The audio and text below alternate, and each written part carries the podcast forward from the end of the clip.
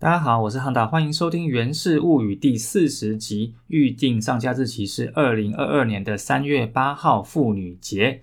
那么，《源氏物语》呢是以乐天桃园球迷向的非官方、不专业的 podcast。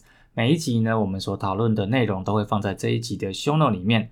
好，那这个上架日期三月八号妇女节，我不晓得说现在还有多少人知道这样的日子啊？我记得在我念书的时候，我们都会记得。一二三是自由日，然后三月八号是妇女节，这些节日都会记得很清楚。好，那本集的题目叫做“涂德烟不用滚出来”。其实这个题目呢，跟我们乐天堂是没有什么关系，这是一个讲古的题目哈。那为什么会有这样的题目呢？是我们在大数野球五四三的赖群组里面，有一天有一个讨论，就是我们群组里面的飞鸟大大，他是脸书我只想写写体育这一个页面的。算是版主，那他蛮喜欢写一些体育的故事的哈。那那有一天呢，他就放了一张照片，就是在球场里面呢，中信兄弟的球迷在球场边边挂来的布条，上面是写着“叶军章还蒋志贤开幕安打新纪录”。那飞鸟大大是说他想要写这个故事，那因为他说他想写，所以这个故事呢，我们就等他写出来之后，让大家再来读哈。但是这个布条就让我想到，直棒在很早期的时候呢，曾经出现一张布条，叫做“图德言滚出来”。那这是什么故事呢？我就简单跟大家来提一下哈。其实，在直棒早期的时候，大家都知道，一开始中职在最早期的时候，观众的人数是非常非常的多的哈。那这两年因为 COVID-19 疫情的关系，所以中职对于进场人数的控管是有限制的。但是如果说我们回推到大概二零一九年以前，如果你想要看到进场人数破万，通常是礼拜六的那一场比较会有机会。那礼拜五的比赛呢？像那时候在疫情之前，我们家桃园是平均主场进场人数最多的时候嘛。那通常礼拜五的比赛大概顶多就是七千上下。那礼拜天的比赛呢，也大概就是七八千。我们讲一般正常状况那个特殊的不要讲。但是其实，在中职最早期、最早期的时候，在平常时候的热门对对战组合，其实就是龙象了哈。龙象大战这种比赛，在台北市的平日的晚上，它是有机会满场的。那台北市立棒球场满场的人数是一万四千人。一万四千人是什么样的概念？你不要用现在，比如说桃园棒球场或者是洲际棒球场那种空间去算一万四千人，你要用台南市立棒球场那样的大小去算一万四千人。台南市立棒球场现在的满载人数是一万二嘛？那基本上来讲，那个时候台北市立棒球场，你可以看到观众席可以提供的座位的大小，跟现在的台南市立棒球场的空间是差不多的。所以呢，你就可以看着台南世纪棒球场的那个样子，去想象一下，在平日的比赛龙象大战一万四千人满座，会是什么样的状况？那所以球场里面会相当的拥挤。那大家也知道，在职棒最早期的时候，球迷是非常的。呃，我们讲好听一点叫做热情啦，那讲另外一种角度就是非常的激情嘛。所以你就算现在是直棒三十几年，现在的年轻人都还可以听到古早传说，就是你看球看一看，然后会拆椅子，会丢便当进去球场。也就是说，当时呃观众的一些失序的行为是比较多的哈。诶，我就是要讲失序这两个字哈，抱歉。那在那个年代呢，没有像现在会有啦啦队，会有 girls 在前面跳舞带应援，但是呢，会有各种的后援会哦，在那边摇旗呐喊加油。那通常这些后援会始终的球迷，他们所占据的位置也就会在内野。那特别是比如说休息室一三垒休息室的上方啊，所以说这个激动起来呢，就是你整个内野就会整个非常的混乱哦，因为这个椅子啦、便当啦什么东西全部掉下去，为了要去。算是调整或是管理这样子的一个思绪的乱象，所以当初的职棒联盟秘书长他叫做涂德言，他就下了一个规定，说所有这些后援会的成员，这些拿着加油棒的成员，你们要应援，通通给我到外野去。就像现在你如果看日职比赛那个样子哈，就全部把他赶到外野去。那一开始把他们赶到外野区的时候，其实他们那些后援会是非常非常不开心的。所以兄弟象的球迷他们就做了一张海报，就挂在球场边，上面就是六个字：“图德言滚出来。”非常直接的指名道姓哦，这个比前年那个什么球是远的要来的更直接的多。那不过当然，图德也没有在鸟你们，你们就是同龙区外野。当然后面发生什么事情大家就知道，因为假球事件，然后造成进场球迷数大减。为了要让场面好看，或者是票房，或者是任何其他的因素，所以那个时候才又开放让后援会进来内野，算是回来内野。后面就慢慢在演变成呃各队的全主场。哦，那当然，如果说你还是要怀念那个一三垒的对峙的状况的话，那你可以去呃统一师他在台南之外的主场，他就是都还是他们的应援团哦，跟大家队在台南以外的球场当主场的时候，他们就只会在他们的休息室上面那一边，那你就会看到比较传统一点的一三垒的应援的方式。那你说让应援团再回到外野，或者是说甚至把拉队拉去外野，你说好不好？其实我觉得也不差哈。不过还是一句话啦，就是你今天为什么会让应援团会请拉拉队在场内在内野？就是因为其实现在的进场人数还是比较少哦。如果说今天大家真的有办法，那么多人认真看球，大家都是本职球迷，有办法光靠看球的球迷就把那里塞满，那我觉得。把应援团或拉拉队拉到外野，那可能就会是大家看得到的一个结果哈。那至于说到球场内外野，其实球场的一些座位在今年的赛季会有些调整，那个等一下我们在做新闻整理的时候会再跟大家讲哈。那接下来部分还会是一样，就是赛季外的春训的新闻回顾。那因为上周我们停更一次嘛，所以我就会这两周的新闻就是尽量很简单的跟大家做一点点 recap。好，那我们就开始本周的内容。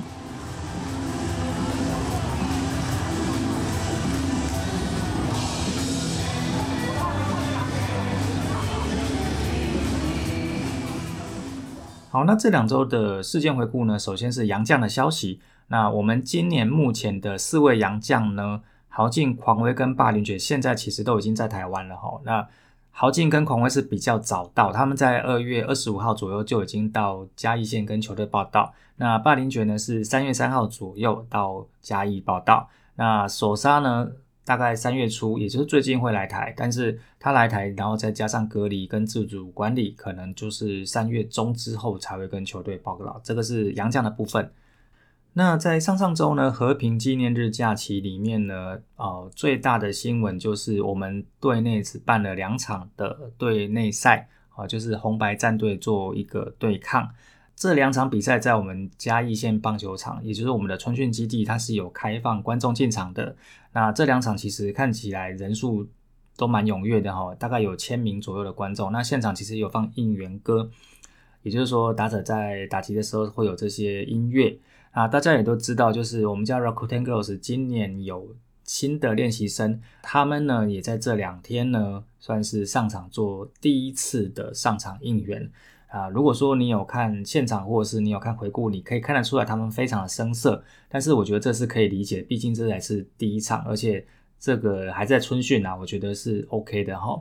那顺便跟大家回顾一下，其实去年的一些队内练习赛。在场边也是有新人来做应援，但是那个时候来应援的人是谁呢？那个时候在场边学应援的，并不是二零二一年选进来的 Rakuten Girls，而是三位新的应援团的团长，就是壮壮、Rina 跟晨曦。其实去年那个时候我看那个画面，我觉得很诡异，为我想说，为什么应援团团长在做啦啦队的事情？然后啦啦队开季之后跳的让大家非常的不开心。今年这样子应该会好一点吧？吼，那希望他们练习生可以尽快上手，尽快的争取变成正选的 Rakuten Girls。那在那两天的队内赛里面，有一些重点哦，个别选手所要求的一些重点，就像林子薇把他的紫叉球拿出来练，然后尤朝伟呢，他发现他的动作连贯性没有做好。啊，邱俊威呢？他在这一场中继初赛球速有到一四九，不过这个一四九我觉得要看一下哦。虽然说有这个球速是好事，但是现在还在春训期哦。如果说你开机太早的话，那可能球季到中半段你就会失速了哈。尤其他是年轻选手嘛，对于这个体力的调配可能都还是不是很熟悉哦，所以这个我觉得要再观察。那在二六二七的两天的队内赛之后，进到三月就开始各队的自办热身赛哦，就是每一支球队都会彼此相约，互相切磋。像三月二号这一天呢，是第一场的自办热身赛。那这一场呢，我们对上富邦悍将，我们就以六比零击败悍将。在这场比赛呢，我们总共击出了十支安打。那其实，在一局的时候就已经先得一分，然后在七局下趁着那个悍将的陈伟林控球不稳，我们再得两分。九局下的时候，我们再得三分。那中场就是六比零击败了富邦悍将，拿到了自办热身赛的第一场胜利。那在我们的先发投手里面呢，呃，庄希燕，也就是李敬廷的表哥呢，他投了三局没有失分，他在二三局都缴出六上六下四次的三振。其实，在这一场转播的时候，其实大家都知道哈，如果是我们球队自办热身赛，然后我们自己安排的比赛转播，有时候我们会请队上的球员或教练上来呃聊天或者是讲评。那像这一场里面，在前半段的时候就有请到了我们新聘的育成部的主管，就是螃蟹沈玉姐上来聊。螃蟹呢，他是有特别提到说，其实大家在春训的时候都还蛮认真的哈，很多人其实都会在集合时间更早之前就已经提早到球队做自己的训练跟安排。那我觉得这个部分还不错啦，希望说他们能够把。在春训这些积极备战所准备的东西，然后在开季之后呢，能够好好的发挥出来。那当然后面几天也一样持续的有自办的热身赛，像三月六号这一天呢，我们就兵分两路哈。那有一队呢跑去屏东跟中信兄弟打比赛，但是这一场比赛呢，我中信兄弟是靠着周思齐九局下的再见安打赢球。在这一场比赛的亮点是我们去年选进来的钟玉成呢。他在这一场比赛有两支安打五分的打点哈，那另外一边呢，另外一队我们跑去斗六跟魏全龙也是一样自办热身赛哈，这一场对方是派廖任磊先发，然后我们是利用第一局秀秀的二连安打先得一分，阿银在七局上的时候开轰，那九局上我们再拿一分，中场呢我们是以三比一击败魏全龙。听起来呢是都还蛮不错的结果，不过也要跟大家心理建设一下，这些都是春训的热身赛，所以春训的状况跟开机之后状况不完全是一定相同的哈，就大家还是用平常心在看这些比赛就好。那么另外要提的是，在这几场比赛当中呢，哦林立如果有先发的话，他是基本上是以二垒手的身份哦，所以说看起来他可能开季真的会从二垒手开始。其实他本来就是二垒底哦，他拉去三垒是转换守卫，那去年拉去外野也是转换守卫。如果说回到二垒可以让他的手背变好，而且可以让他因为手背好，所以让他的打击能够发挥的话，那我觉得让他回到老本行的安排也算是不错。只是说，当然这样子的话，像林泽斌或马杰森的位置，那就可以再看看。好像这几场的热身赛里面，马杰森也有去站过游击。那以上呢就是春训热身赛的部分。那在最近两周的回顾，最后一个部分就是我们球场的座位又做了一些安排。其中第一个呢是所谓的团圆席 （box）。那 box 它会设置在一垒侧的八间，还有上层看台的八间，总共十六间。这个 box 呢，它算是整季专属的包厢哈。七人座的包厢，整季的售价是三十万。偶有机会的话，会有一些零售的机会再让大家去选。这个是 Boxy 的部分哈。这个 Boxy 啊，如果你没有看到预想图的话，我给大家两种想的方式。一种方式是你把它想象成去年，也就是二零二一年球场新增的小间的贵宾室，然后没有上层玻璃的样子。哦，这是第一种。那第二种就是说，如果你有去过洲际棒球场的话。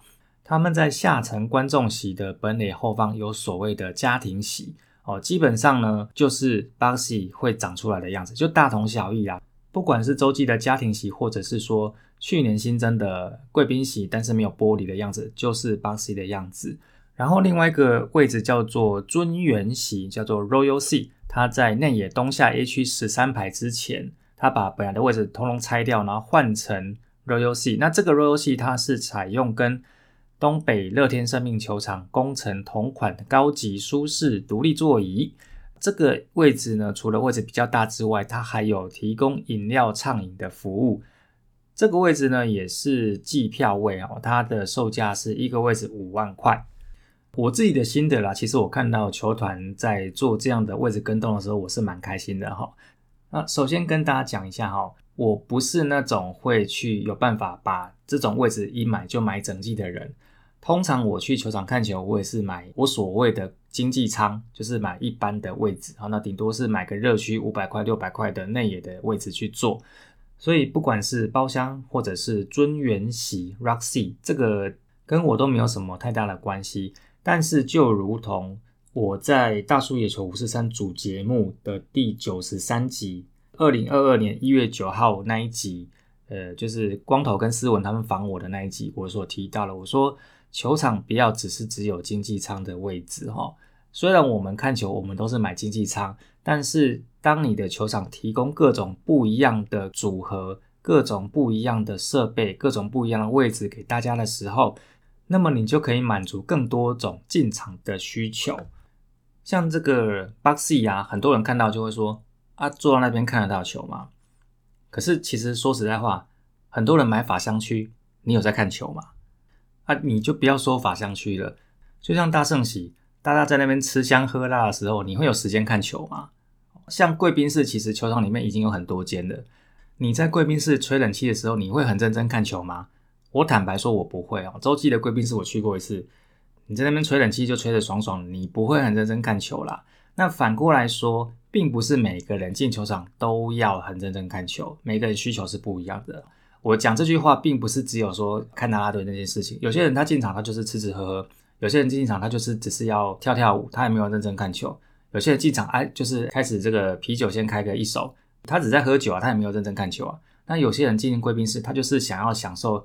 在那边的一个气氛啊，大家简单办个 party，他其实也没有要认真看球，所以那个位置看不看得到球，其实真的不是重点。你在那个空间里面看球，它就不会是你最重要的事情。然后呢，也会有人好奇，Boxy 整季三十万，这个位置卖不卖得掉？我觉得这个东西其实可能也不太需要担心哈。去年所增加的那些小间的贵宾室，老实说。它的观赛的角度也不是说特别好，但是如果说那些东西卖不掉的话，今年应该就不会增加巴西这些位置。我们没有这个消费能力，不代表没有这样的需求。哦，我顺便跟大家讲一下，像天母棒球场在改装之后呢，它那个最大间的贵宾室哦，就是如果你有看过那个 Judge 开箱的影片的话，那一间贵宾室啊，那间贵宾室去年也是整季卖，然后呢，它卖三百万。然后呢，就是卖掉了，所以大家不太需要担心卖不卖得掉的问题，我觉得啦哈。那另外还是往好处想的话，如果这样子的高价的席位卖得掉，对球团来讲，就表示说他能创造更多收入去养球员。所以不管是愿意花大钱包贵宾室，或者是花很多钱买啦啦队商品的人，我都心存感激，感谢你们让我有比赛可以看，这个是我的想法。